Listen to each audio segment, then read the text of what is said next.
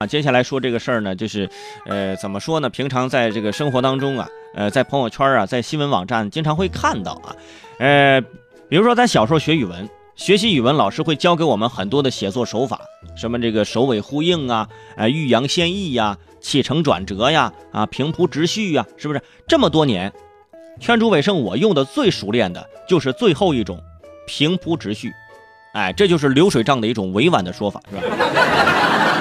问题是，这我做节目，我没有办法用其他那些手法，欲扬先抑啊！我我要抑谁呀？是吧？还是制造悬念？怎么制造啊？啊！今天这个奖品到底是谁得到了呢？啊！我明天节目再为大家揭晓。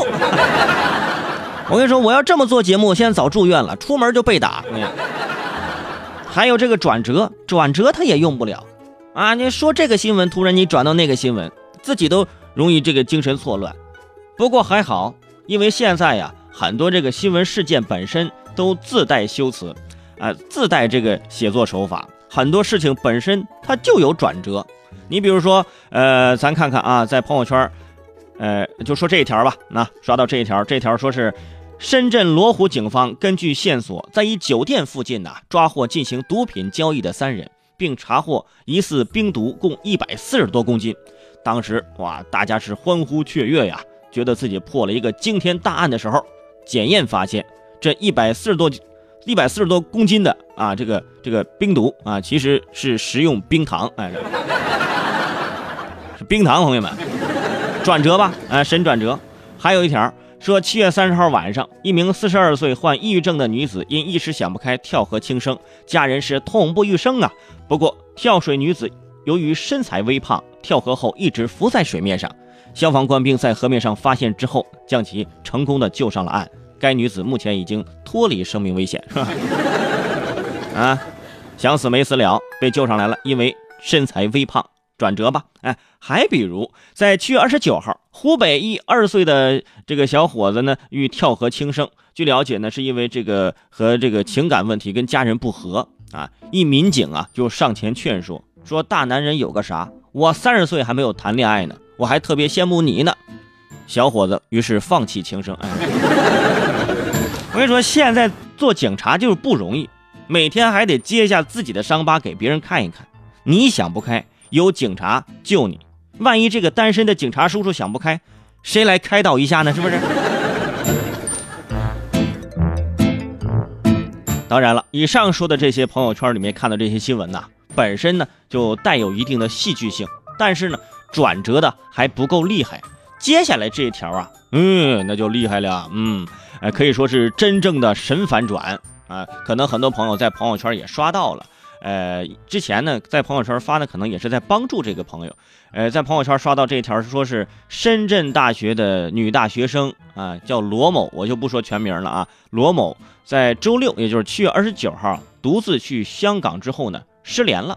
啊，手机在二十九号下午五点关机，就再也没有开机了，家人就非常的担心呐。啊，再结合最近啊，这个中国的女老师在日本失踪的这个新闻事件，大家是越想越害怕呀。于是全网开始寻找罗某某啊，开始了爱心接力。罗某某，你在哪里啊？你的家人在找你，你的同学在找你，各种寻人启事啊，信息详尽，照片清晰，生怕大家错过。家长和同学也是迅速的前往香港，一场啊本来看似感人的寻找，那是正式开始啊。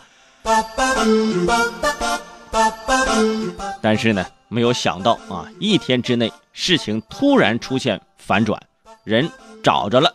呃，据大公文汇全媒体综合网报道啊，这个罗某啊赴港当天下午三点多，因为偷窃在香港被捕。呃，消息称。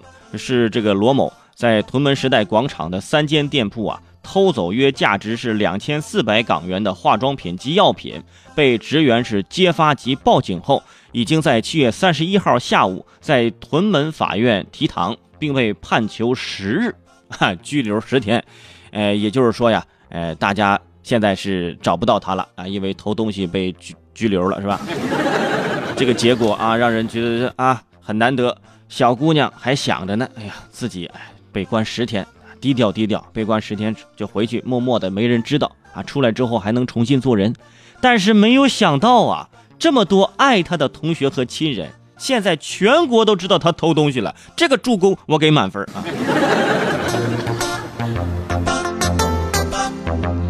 不过话说回来啊，人找着咱就放心了，是不是？安心的在里面蹲几天，好好的反思反思。本来是人丢了啊，现在结果就丢人了，是不是？枉费大家是一片担心呐！啊，一般的这小偷偷东西还会打个马赛克什么的。他这倒好，资料可全了，照片很清晰呀，各种啊这个信息，身高体态就差三维没写了，在寻人启事上那什么都有，结果哐叽反转啊！你还偷化妆品，现在多好的化妆品也掩盖不住你的罪行了。我就想不明白了，你说好好的一个大学生。你出去就算发几天传单都能挣一千多块钱，你干嘛要去偷呢？哎，还偷个全国头条，你看。